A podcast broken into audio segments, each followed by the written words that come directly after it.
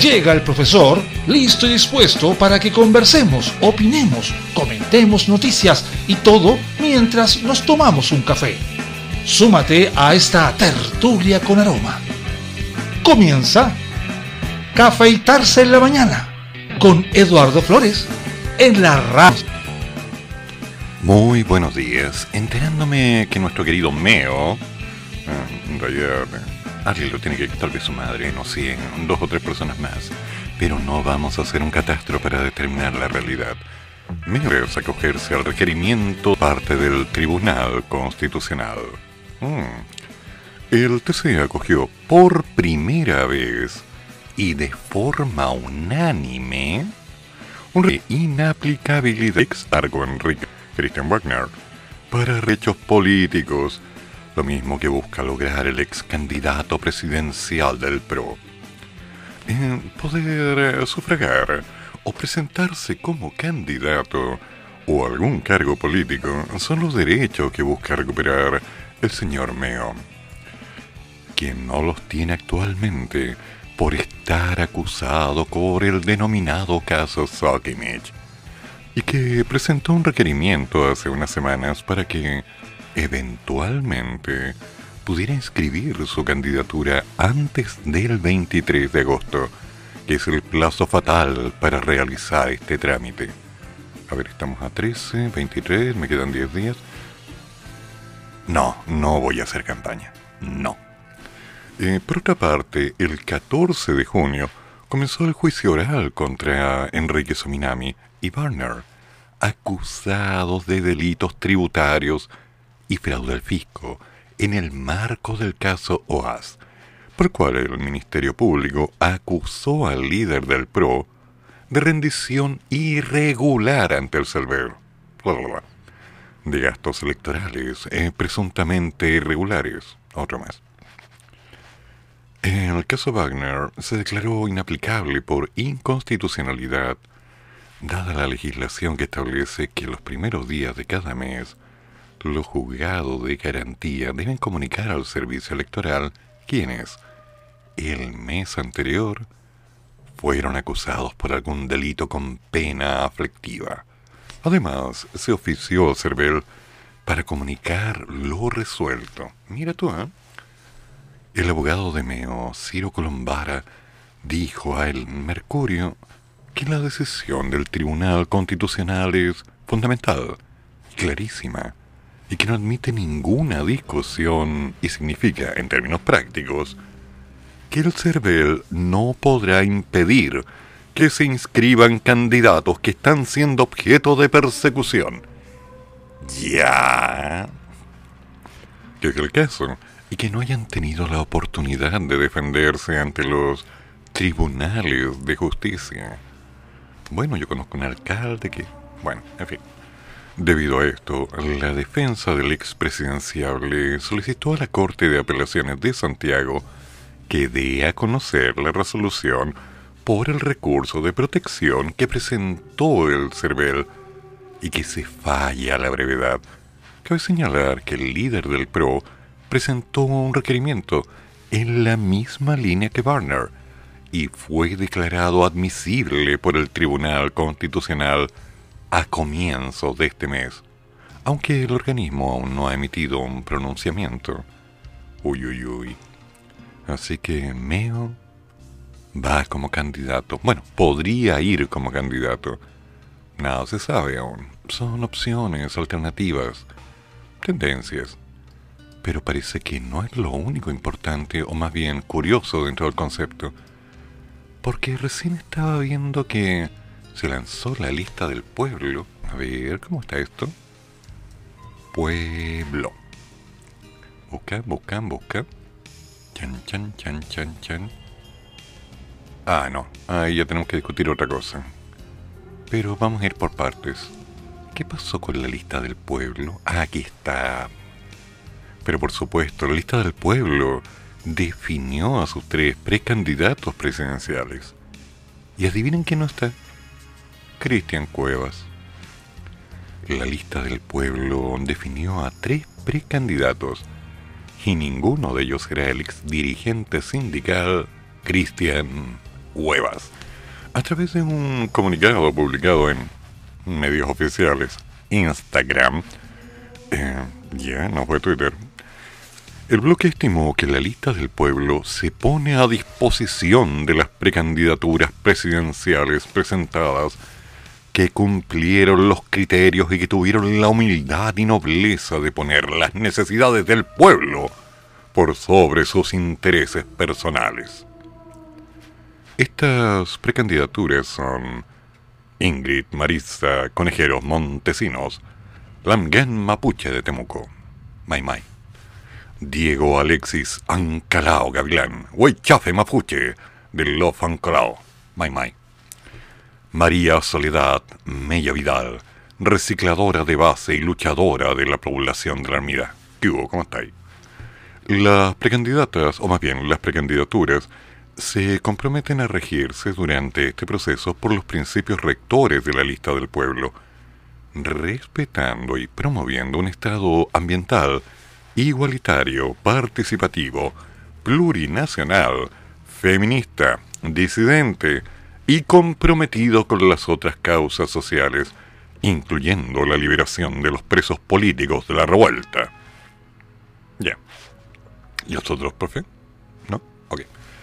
Desde el listo del pueblo señalaron que seleccionará a su candidato definitivo contando los patrocinios que obtenga cada uno a través del CERVEL.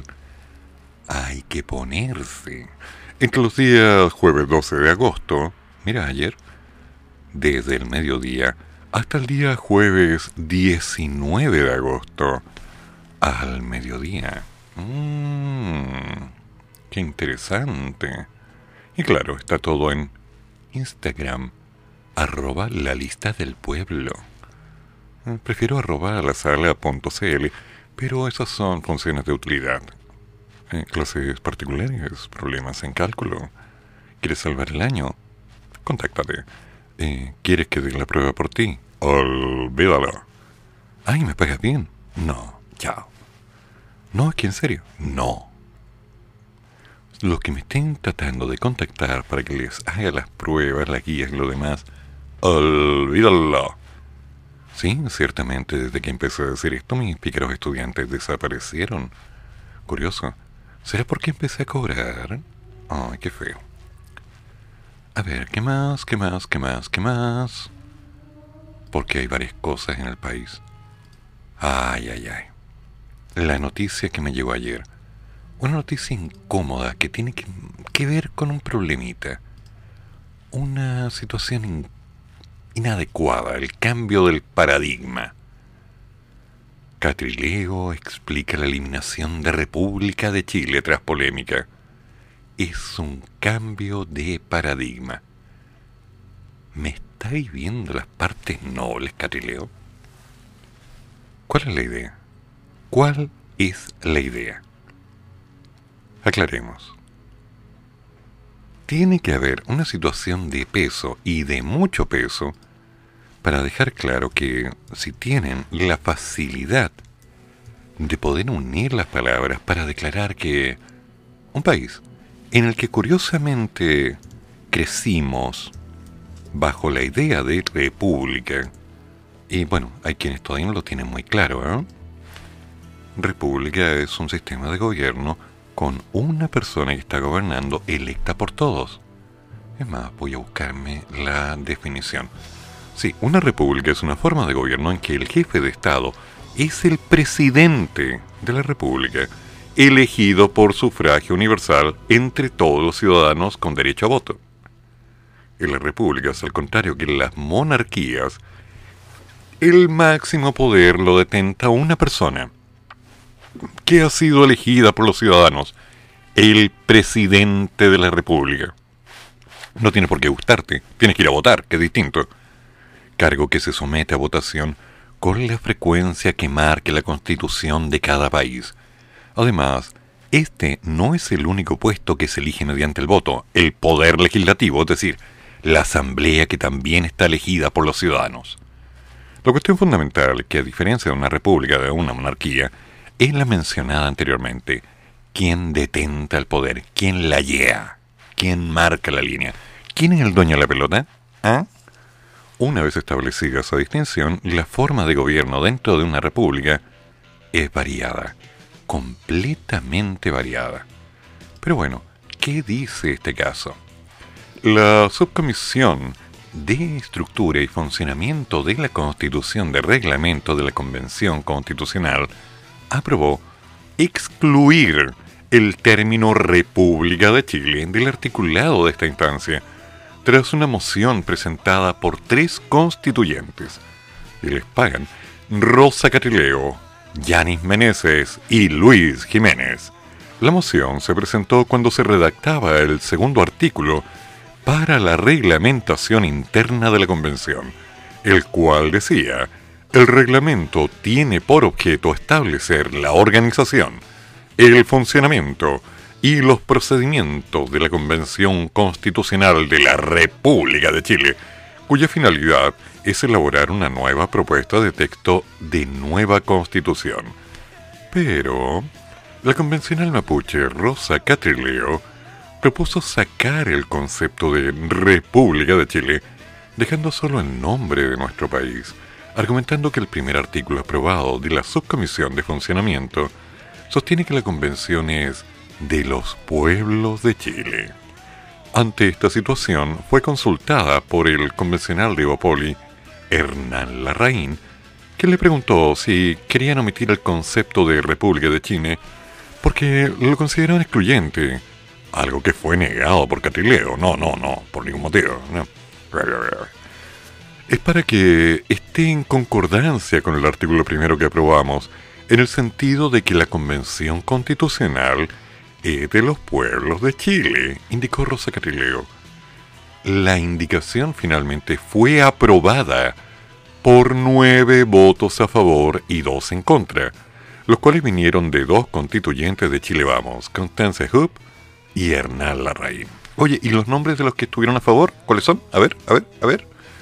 Igualmente, la propuesta de la subcomisión aún debe ser aprobada por la Comisión de Reglamento y posteriormente por el Pleno de la Convención Constitucional para formar parte del reglamento de dicha constitución. Eh, suena lindo, pero... Para de gozar, por Rosa, ¿qué onda? Chile es Chile. Y Chile no está hecho por palabritas. Chile está hecho por personas. ¿Te queda claro o te hago un bonito? La subcomisión de estructura y reglamento que se desprende de la comisión de reglamento de la Convención Constitucional aprobó indicación, sí, de, de excluir de la República de Chile del articulado general de la instancia, hecho que derivó en una serie de críticas en redes sociales, e incluso provenientes de convencionales de Vamos por Chile. Ahora, primero la moción fue, fue presentada por Rosa Catrileo, Yanis Meneses y Luis Jiménez, en medio de la discusión respecto a la redacción de un artículo del reglamento interno del hemiciclo.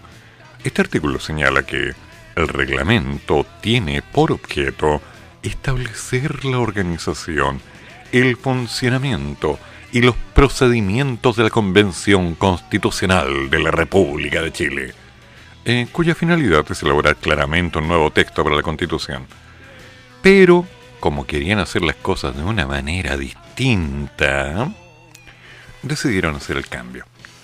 Ok, voy a tratar de ser medianamente claro con la decencia que me exige mi académica condición. A ver, cuando éramos niños, empezamos a ir al colegio y aprendimos que Chile estaba dividido en 13 regiones. ¿Ya? También nos enseñaron que había una cantidad de planetas. Ya. Y mira, entendimos que los colores eran seis porque eran los que venían en la cajita de témpera. Bien, pasado un tiempo, cuando ya empezamos a aumentar nuestros, digamos, horizontes académicos, nos fuimos enterando que Chile era mucho más que 13 regiones. Es más, nos enteramos que el mundo estaba dividido en zonas de distinto nombre que no eran permanentes en el tiempo y que incluso la medida de cada uno de ellos podía variar en población, en fronteras o intención política. Respecto a los colores, descubrimos que había miles y miles de millones. Ok, ante eso hemos aprendido a aceptar el cambio. Y eso es bueno, porque somos personas flexibles que se adaptan a la realidad. Y sobre eso establecemos una serie de caminos que nos permite una comunicación con nuestros iguales. Y eso es bueno, es muy bueno. Pero... A ver, te lo aclaro de otra forma. El concepto de República de Chile es una definición conceptual que permanece dentro de la estructura de aprendizaje de todos y cada uno de los que hemos luchado día a día, trabajando por nuestras familias, levantándonos en la mañana, enfrentando los problemas, a veces reclamando porque las ayudas no llegan, buscando solución, aceptando injusticias y dándoles vuelta, no deteniéndonos ante cualquier cosa que pueda pasar. ¿Hay un terremoto? Ahí estamos. ¿Hay una lluvia enorme? Ahí estamos. ¿Estamos en periodo de sequía? Ahí estamos. Falta dinero, nos apoyamos. Alguien pierde a alguien, ahí estamos. La gracia no es simplemente hablar de los pueblos, estamos hablando de la gente, gente que creció en un país fuerte, resistente.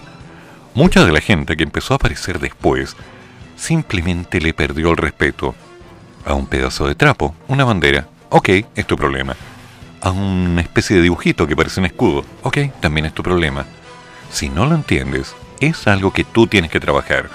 Pero para nosotros, el concepto fundamental de defender lo que somos como país, lo que respetamos por nuestra gente, por aquellos que han sido familia, por aquellos que nos dieron origen, nuestros padres, abuelos, por aquellos que tuvieron problemas, con sus errores, con sus falencias, con todo lo malo que pueda haber pasado, son los que constituyen, y te guste o no, la República de Chile porque así crecimos y así es como seguimos trabajando. Si hablamos de los pueblos, nos estamos separando. No, que la unión de los pueblos, por favor, entiende la palabra pueblos, este, este, este, este, este. Nosotros no somos pueblos, nosotros somos un país que incluye gente independiente de su creencia, independiente de su gusto, independiente incluso de que estemos remando para el mismo lado pero si vamos a pelear, va a ser por ellos, no contra ellos. ¿Te quedó clarito? ¿O te hago un monito? ¿En serio? Y soy muy malo dibujando, ¿eh? Me enojé también. ¿Qué te crees?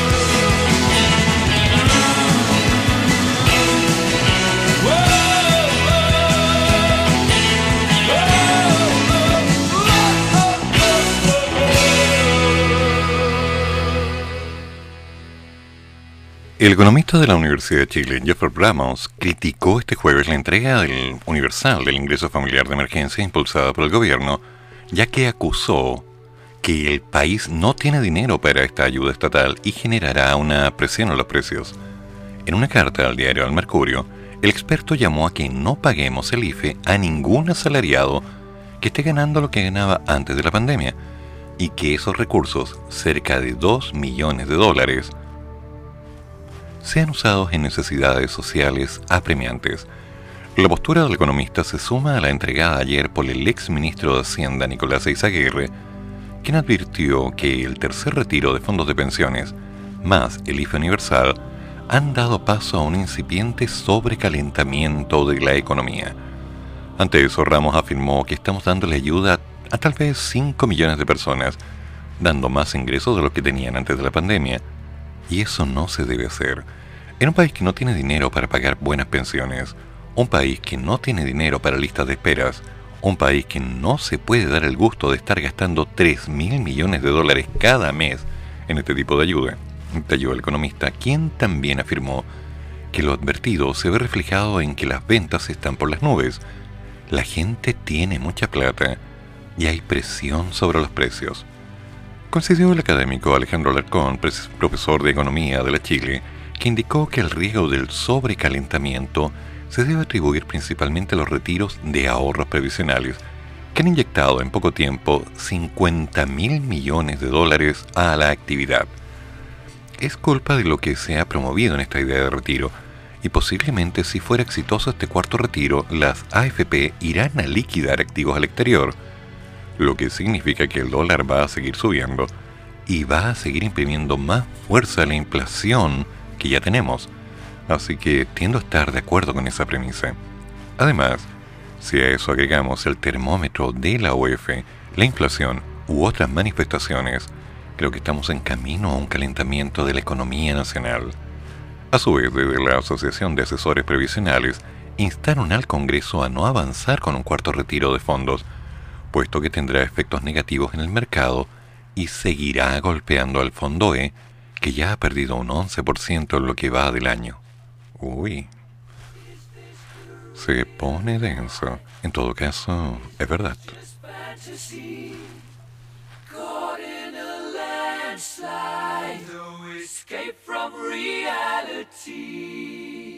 Open your eyes.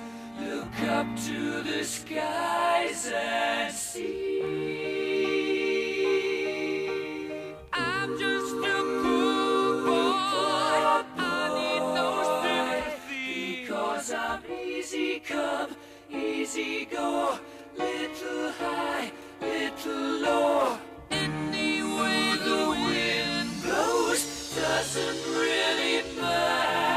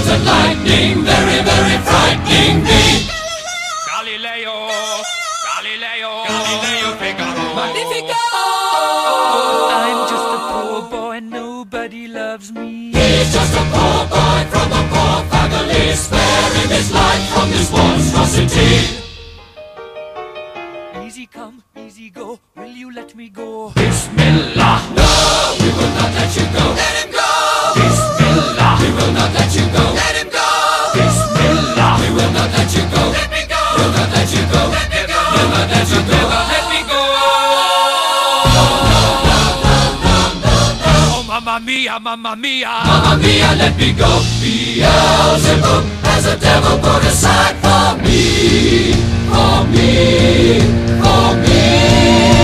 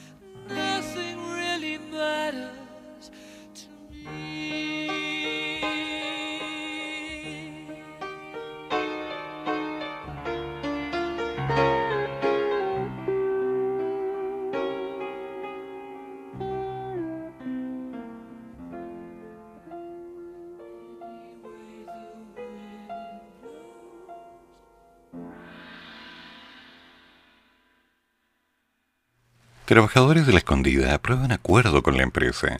Incluye bonos por hasta 21 millones de pesos y un crédito blando. ¿Y uno perdiendo el tiempo? No, no sé. Si alguien me dijo alguna vez que la minería daba plata, pero uno quería ser profesor. Ay, perdóname, abuelo, pero no me arrepiento. El pacto ratificado hoy descarta la posibilidad de una huelga. Fue respaldado por una amplia mayoría de los miembros del sindicato. Los trabajadores de la minera escondida, el mayor yacimiento mundial del cobre, aprobaron este jueves una oferta de contrato que pactaron esta semana el sindicato y la empresa, lo que elimina el riesgo de una huelga. La empresa tras jornadas de conversaciones con una mediación gubernamental, el martes, la firma controlada por BHP y el gremio conciliaron finalmente los términos, pero debían aún ser ratificados por los más de 2.300 socios. El sindicato número uno y la compañía solicitaron extender la mediación por un día más, es decir, hasta el viernes 13 de agosto, de forma de poder proceder a la firma del nuevo contrato colectivo que fue ratificado por las bases, dijo la compañía en un breve comunicado. Durante las negociaciones, los sindicatos pujaron por obtener mejores acuerdos con los contratos, impulsados en parte por el sólido avance que han tenido los precios del cobre este año, llegando a tocar máximos históricos. Una fuente con conocimiento del proceso habría dicho recientemente a Reuters que la propuesta se aprobó por amplia mayoría. ¿Qué les parece?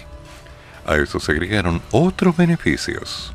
Sí, bueno, partamos con que se detalló que el acuerdo a 36 meses incluyó un bono de productividad y un desarrollo laboral por 18 millones por socio. Y dentro de estas ventajas o beneficios complementarios estarían 3 millones por trabajador, por lo que el monto se elevaría a 21. También se acreditó, bueno, también se ofrecerá un crédito blando por otros 3 millones. Oye, ¿para qué tanto? La negociación es seguida de cerca por el mercado, ya que ha funcionado como un marcador para la industria. En Escondida seguían frescos los recuerdos de la histórica huelga de 44 días en el 2017, que sacudió los mercados mundiales del cobre y que claramente desaceleró el crecimiento económico de este país. Minería. ¿Dónde está el dinero?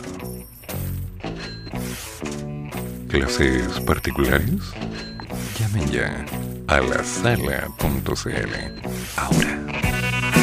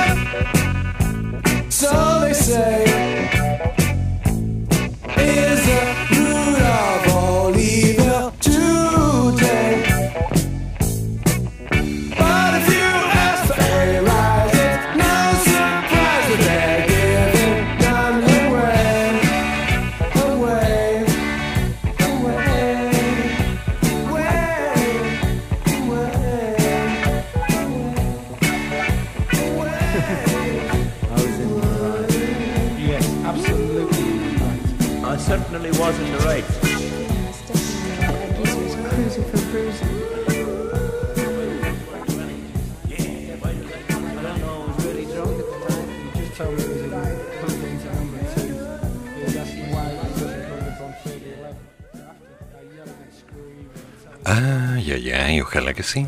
Sería la primera lluvia importante del invierno. Pronostican precipitaciones en la región metropolitana para la próxima semana. Vamos a ver. Desde la Dirección de Meteorología señalaron además que se esperan nevadas importantes en la cordillera y en todas las regiones desde la zona central a la zona sur. Esto se va a poner muy frío. Como afortunado catalogó el meteorólogo Luis Salazar, el hecho de que el próximo jueves 19 haya precipitaciones en la región metropolitana sería la primera lluvia importante del invierno. A partir ya del domingo, la zona sur va a estar con precipitaciones y el sistema frontal, o los sistemas frontales, porque por lo menos estamos visualizando dos, van a ingresar a la zona central el día martes. Según explicó el miembro de la Dirección Meteorológica de Chile el domingo y lunes, se esperan precipitaciones desde Puerto Montt en la región de los lagos y la región de la Araucanía. Luego, el lunes en la tarde, ya el sistema frontal va a aproximar a la región del Biobío y el martes llega con seguridad, pero en forma debilitada, hasta la región del Maule. El miércoles viene otro sistema frontal que se va a aproximar ya con mayor seguridad a la región metropolitana. Todavía es muy prematuro, pero la mayor certeza está para el día jueves. Agregó que puede que el día miércoles haya algunas precipitaciones débiles, pero con certeza se espera un sistema frontal frío típico de invierno que nos afecte con precipitaciones en la región metropolitana y por lo menos al sector sur de la región de Coquimbo en el transcurso del día jueves. Y aunque destacó que es muy pronto para decir cuántos milímetros podrían caer, porque hay gran variabilidad, dijo que sería la primera lluvia importante del invierno en que se esperan nevadas notables.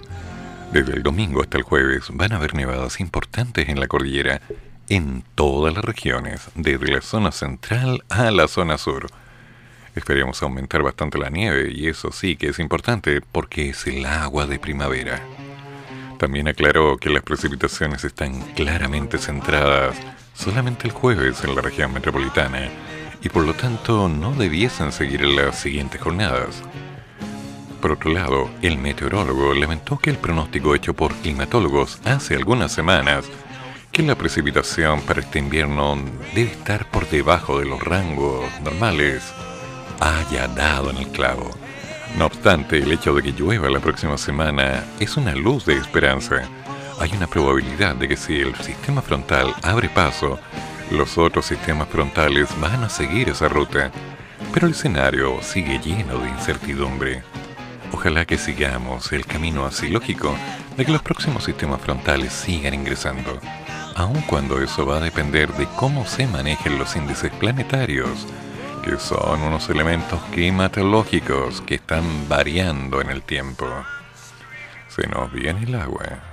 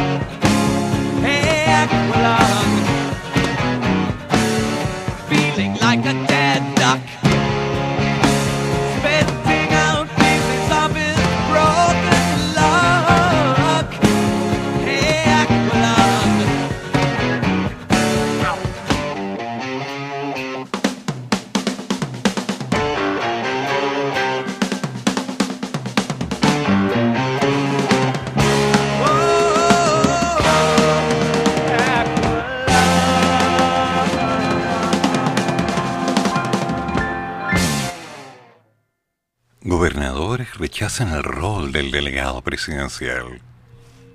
Ahora, solo contribuye a burocratizar aún más la función pública. ¿En serio? Si se supe. A través de una declaración, 15 de las 16 autoridades, todas de oposición, criticaron el excesivo y permanente afán de relevar la figura que representa al gobierno. A casi un mes de asumir sus funciones, 15 de los 16 gobernadores regionales, los GORES, emitieron una declaración conjunta para dar cuenta de las diferencias y distancias entre sus figuras y la de los delegados presidenciales, los cuales son designados por el mandatario Sebastián Piñera, con quienes hoy deben convivir en sus respectivas regiones. ¿Ya? Convivir.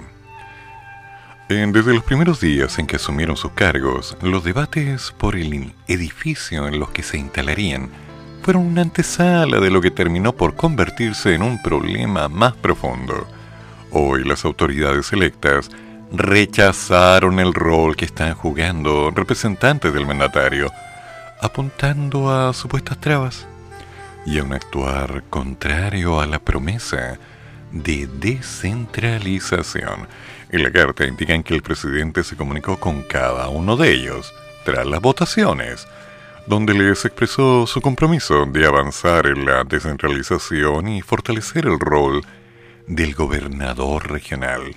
Sin embargo, acusan que en la práctica han visto expresiones que van en línea opuesta, la mano con el excesivo y permanente afán del gobierno central de hacer relevante la figura del delegado presidencial.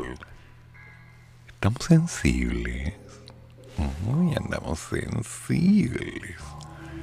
Aseguran que en varios casos han entorpecido el trabajo de los gobiernos regionales, arrogándose atribuciones que no le competen y poniéndose como condición para ejecutar reuniones entre gobernadores regionales y distintos servicios públicos. De paso, solidarizaron con los gores del Coquimbo, Valparaíso y Magallanes, para los cuales ha sido un primer mes lleno de trabas. Ay, pobrecitos. Ante este escenario, los firmantes declaran, queremos ser enfáticos o enfáticas en manifestar nuestro total rechazo al rol que está jugando el delegado presidencial en varias regiones, así como también no permitir el centralismo y este gobierno siga resistiéndose al poder. Mm, Estoy al y destruiré a Hulk. ¿No? Esa es otra serie. Hoy en día el delegado presidencial solo contribuye a burocratizar aún más la función pública, entorpecer los procesos regionales y obstruir el correcto desarrollo de la labor de las y los gobernadores regionales, agrega la declaración. La crítica también apunta al propio gobierno central, al que acusan de una actitud contraria a la manifestada por el presidente Piñera hace unos días, que se refleja en la actitud de los representantes del Ejecutivo, encabezados por el subsecretario de la Secretaría General de la Presidencia, don Máximo Pavés. ¿Seremos parientes? Ah, mi segundo apellido es Pavés, por si acá. En la discusión legislativa de la ley de descentralización, quienes manifestaron posiciones rígidas y no dialogantes ante las propuestas que la Asociación de Gobernadores Regionales preparó para la instancia. Por eso llamaron al ejecutivo, a abandonar la censura y cultura centralista, pues, tal como el proceso constituyente llegó a quedarse, el proceso descentralizador también lo hizo. Ah, ¿y van a trabajar mejor? Oh, Para saber, ¿no? Los gobernadores, además, apuntan a que no se han encauzado encuentros y coordinaciones necesarias de los organismos del Estado en este nuevo escenario, lo que solo perjudica a las comunidades y ciudadanos y ciudadanas de todo el país y perturba el correcto funcionamiento de las instituciones públicas que queremos legitimar ante la sociedad, vulnerando con esto el principio de eficiencia del Estado y atentando contra la debida asignación de recursos para resolver los problemas de la gente. Ah, los están disturbando. Mm. Por último, dijo lamentar la actitud del gobierno que en la jornada de ayer recibió a los delegados presidenciales en la moneda. Según dice, esta es una señal que reafirma la nula voluntad del Ejecutivo a comprometerse con las regiones, pues para el caso de las y los gobernadores regionales, aún no existe una fecha definida para reunirnos.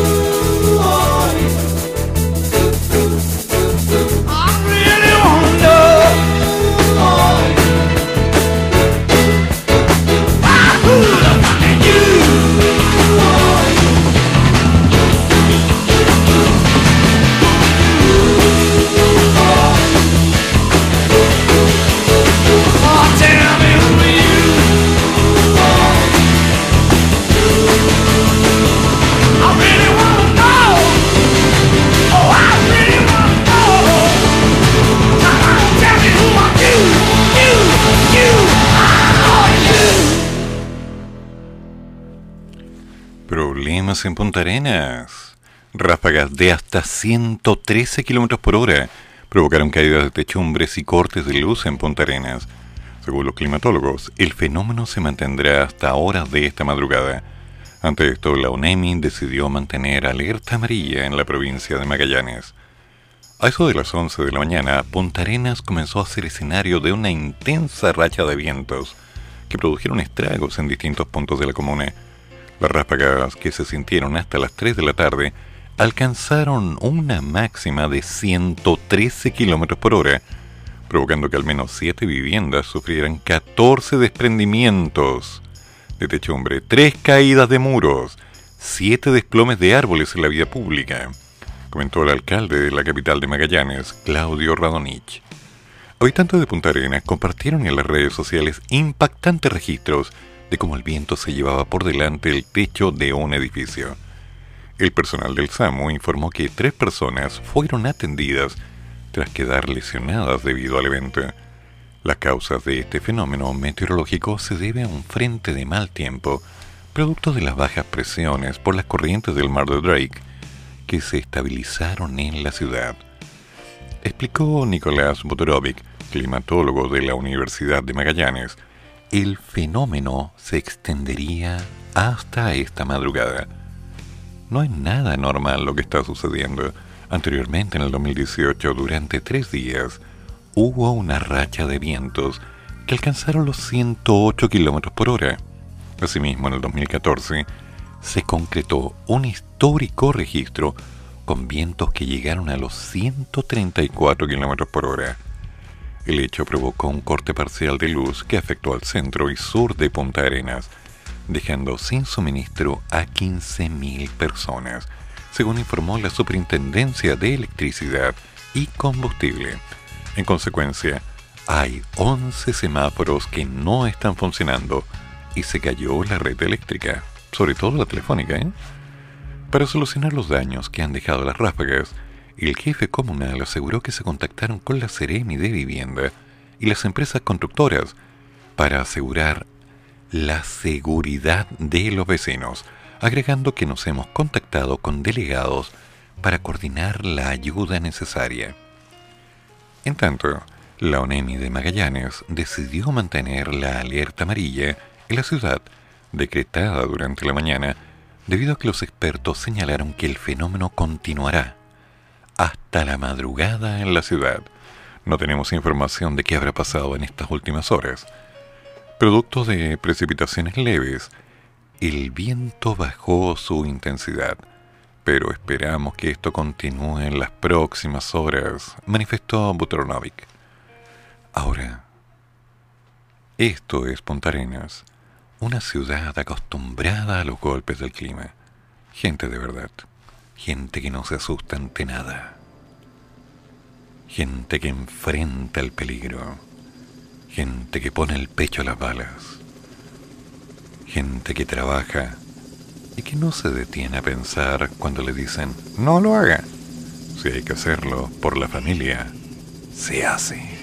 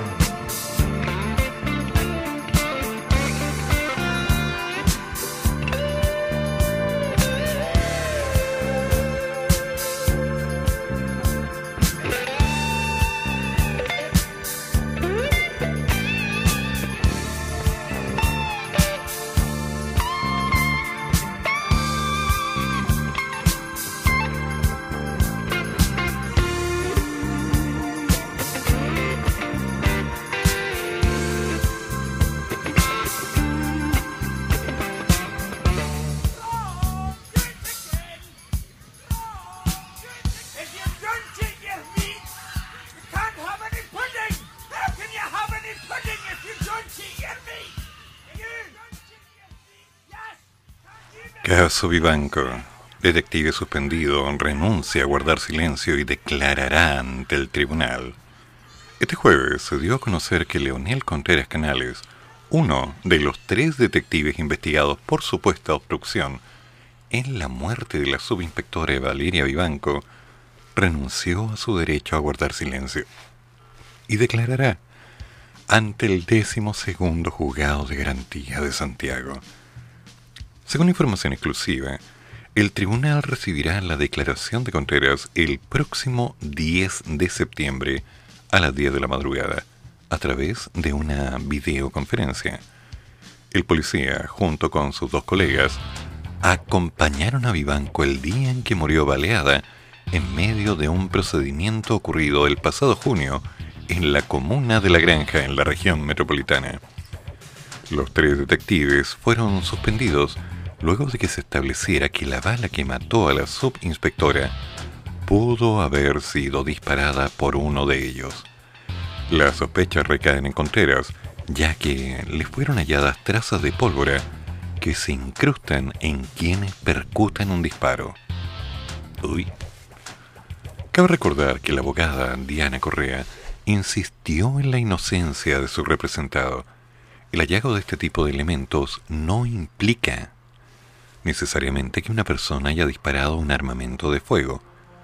Puede haber transferencia de material. Sí, es cierto. La defensora solicitó la audiencia ante el tribunal, precisando que esta será mm, para recibir la declaración del imputado como medio de defensa. Según la profesional, fue el propio Contreras quien auxilió a Ivanco y que la llevó en sus brazos. La espalda de Valeria estaba en el pecho de Leonel. Además relató que su herida sangraba profusamente. Él la apretó con sus manos para detener la hemorragia. El policía está imputado por delito de obstrucción a la justicia, pero aún no ha sido formalizado porque no pesan medidas cautelares en su contra. Insisto en lo que dije en su momento, una niña. Era una niña. Damas y caballeros, hagan lo que tengan que hacer. Estudien los jóvenes, estudien harto, aprendan y en lo posible tomen las mejores decisiones para no estar en los lugares inadecuados. ¿Se entiende? Supongamos que se entiende. ¿O no?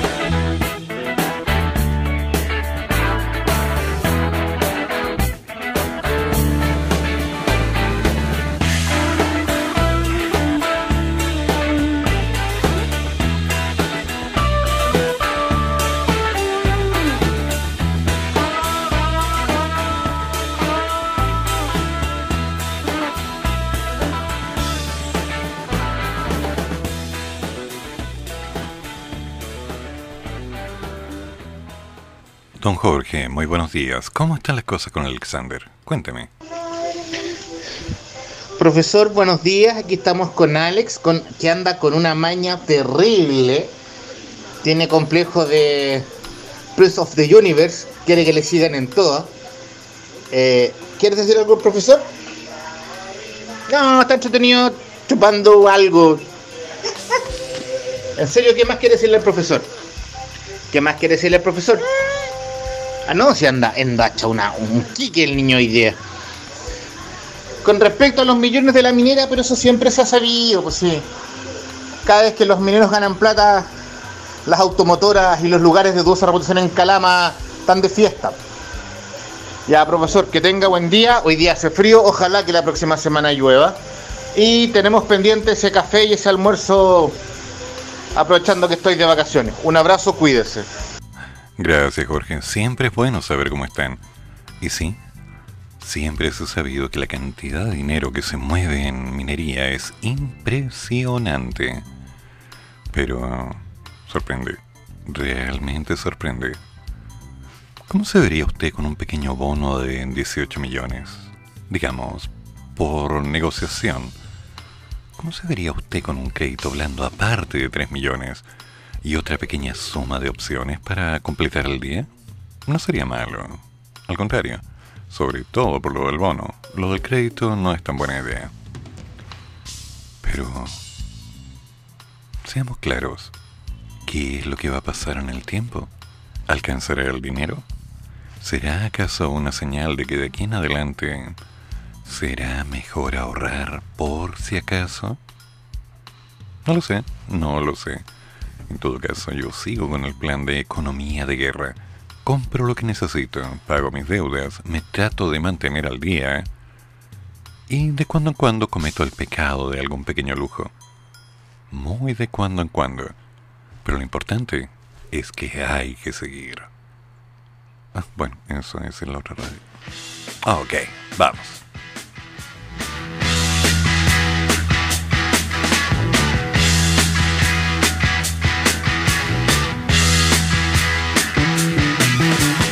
Get your motor running. Head out on the highway. Looking for adventure. And whatever comes our way. Yeah,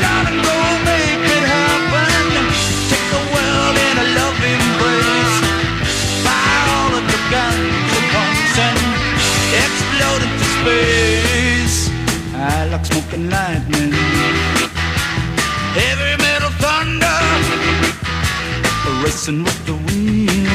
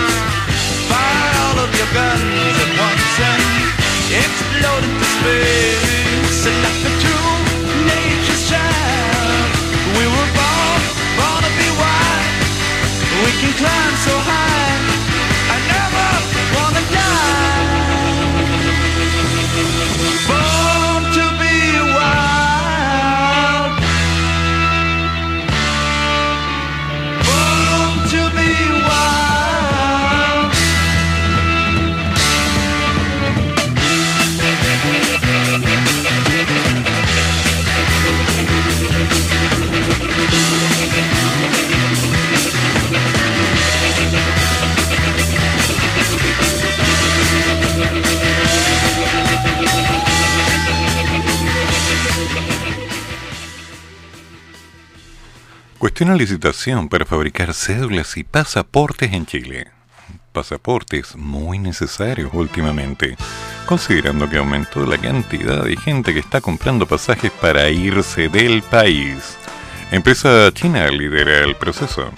El consorcio chino-alemán Aisdino se defendió de los cuestionamientos del proceso de licitación del registro civil. Esto luego de que dos empresas acudieron al Tribunal de Contratación Pública para impugnar la licitación de las nuevas cédulas y pasaportes que a partir del 2022 deben contar con una nueva tecnología. ¿En serio? ¿Otro chip? En el marco del nuevo proceso de licitación para la fabricación de los documentos de identidad, las compañías interesadas están cuestionando este procedimiento y recurrieron en contra del Servicio del Registro Civil e Identificación. En concreto, el consorcio Sonda Itales y la multinacional francesa Idemia acudieron al Tribunal de Contratación Pública para interponer acciones de impugnación por infringir la normativa de base sobre contratos administrativos. Ambas empresas coinciden en que la oferta del consorcio Aicino incumplió una serie de requerimientos, entre ellos el nivel de precisión exigido en las pruebas de biometría, cuyo objeto es verificar que el documento asegure una identidad única y que impida cualquier tipo de fraude o emisión errónea de documentos. Anda a votar para ver si te sacáis la mascarilla y te ven la cara. Ah, ya vino, listo, firme acá. Mm. Ante esta situación, la empresa Isino señaló que todo lo que se ha dicho sobre el proceso, aunque no tiene claro otro objetivo que el lobby de otras empresas de tecnología, que no solo quedaron atrás en la licitación, sino que ofertan un servicio más caro para las personas y que persigue invalidar el proceso con métodos reñidos con la ética. ¿Cuánto cuesta un pasaporte? A ver, ¿y cuánto dura? Nuestra propuesta obtuvo la mejor evaluación entre todos los oferentes y es por ello que estamos convencidos y seguros de que este proceso seguirá adelante respetando todos los preceptos legales. En ese sentido, también mencionaron que su alianza con la empresa de tecnología Milbauer, líder mundial en personificación de documentos de identidad y viaje, representa un doble nivel de seguridad. Pese a ello, el diputado de Renovación Nacional, Miguel Millado, criticó este proceso y aseguró que Aicino no cumple con los estándares mínimos de la licitación. El presidente de la Comisión de Economía de la Cámara, el diputado Jaime Naranjo, señaló que debido a presuntas irregularidades, se ofició a la Contraloría General de la República para que fiscalice este procedimiento. El órgano jurisdiccional, en tanto, admitió a trámite las presentaciones y pidió al registro civil un informe para dictar el fallo respectivo. Según los plazos, el 7 de octubre debería ser la adjudicación del contrato y su firma estaría pactada para el 22 de noviembre. Bueno, cabe destacar que a partir del 2022, las cédulas de identidad y los pasaportes deberían contar con una nueva tecnología. Ahora van a saber dónde estás, dónde te mueves. Eh, Oye, ¿se podrá pagar la VIP con eso? of times.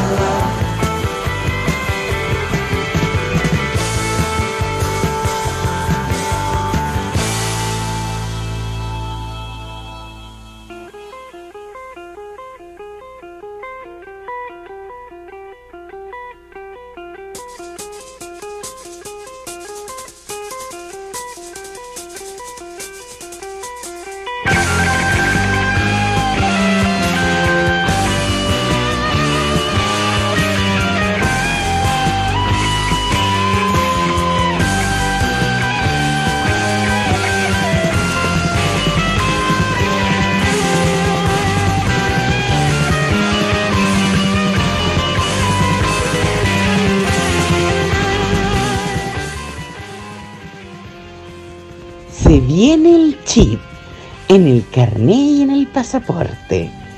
No en las vacunas, como decían. Ah, bueno, un beso. Que tengan un lindo fin de semana. Ok.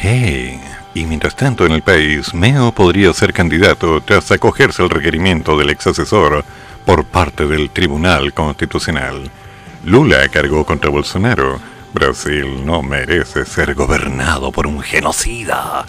Los talibanes claman la captura de Kandahar, la segunda ciudad de Afganistán. Y una cifra sin precedentes de migrantes detenidos en julio rompe récord en Estados Juntos, por allá por el norte, en los Estados Unidos. Lista del Pueblo definió a los precandidatos presidenciales. Cristian Cuevas no está en la lista. Y bueno, Messi sigue llorando. Así que nos vamos preparando para la novedad. En unos minutos nuestro querido Te lo damos viene con una historia interesante. Vamos a discutir quién es el malo de la película.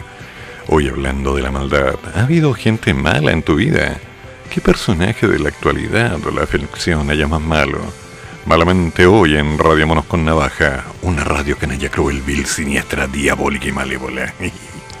y por supuesto, después del yo vendría todo música internacional con Larry Constantino, con todos los estilos y todo lo... Bueno, es Larry. Y después al toque con los monos, sí, con Odín.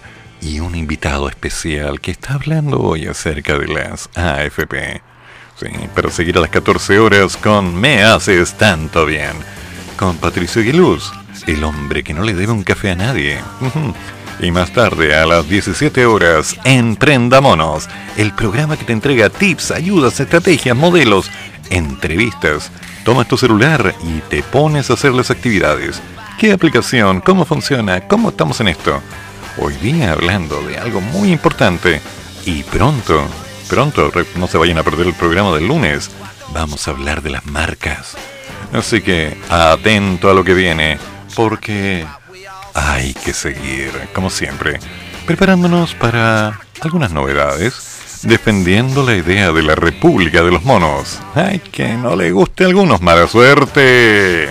Mala suerte. Y la escondida, pactando los bonos y unos préstamos blandos. Sí, dos, ¿qué? ¿Dos? No. 18 millones más 3 millones. Son 21 millones y 3 millones extra para un- una especie de crédito blando. ¿Quién necesita tanta plata, digo yo? Pero bueno, está bien, está bien. Los mineros son los que mueven el cobre y el cobre ayuda a mover mucho del país. Pero son 21 millones. ¿Cómo andamos por casa? A ver. Ah, y al ingreso familiar de emergencia. Economistas diciendo que ya deberíamos terminar con eso porque hay gente que lo está recibiendo que no lo necesita y hay un sobrecalentamiento en la economía. Mientras tanto, la Municipalidad de Los Pejos acaba de firmar un convenio para instalar una farmacia popular. Ay, no sé si es buena idea. En fin, nos vamos adaptando. Y por supuesto, el señor Figueroa, tras el rechazo a la acusación constitucional, tomaron una decisión muy clara, terminar con discusiones estériles. Eh, calladito te veis mejor, Figueroa. O sea, ponte a hacer tu pega y deja de hacer esos comentarios, ¿ya? Y por supuesto, Punta Arenas, les deseamos lo mejor, muchachos. Ánimo. Sabemos que el viento golpea fuerte por allá, pero estamos preparados y sabemos que ustedes son resistentes. Ahora, si la cosa se lanza y se supera todas las posibilidades, no lo olviden. En este país hay mucha gente que reclama, mucha gente que dice muchas cosas, pero también hay mucha gente que va a poner las manos para ayudar. Y eso lo hemos sabido por los últimos 50 años. Así que no se preocupen, vamos a salir de esta, tal como vamos a salir de toda esta pandemia y todos estos miedos. Calma. Mientras tanto, recuerden, los que no han renovado carnet, el nuevo viene con otra tecnología. Así que, oye, ¿cuánto sale un pasaporte? Es que el mío vence el próximo año. Nunca lo sé. Ok, damas y caballeros, nos juntamos entonces el día lunes y hagamos lo que hay que hacer. Que tengan un tremendo fin de semana. Cómense la comida, no hagan rabiar a la mamá y no se ensucien la ropita porque el lomo está muy caro. Hasta el lunes. Ya. Ahora sí. Chao. Termina el programa, pero sigue el café. Y el profesor ya volverá para otra vez cafeitarse en la mañana, aquí, en la radio de los monos.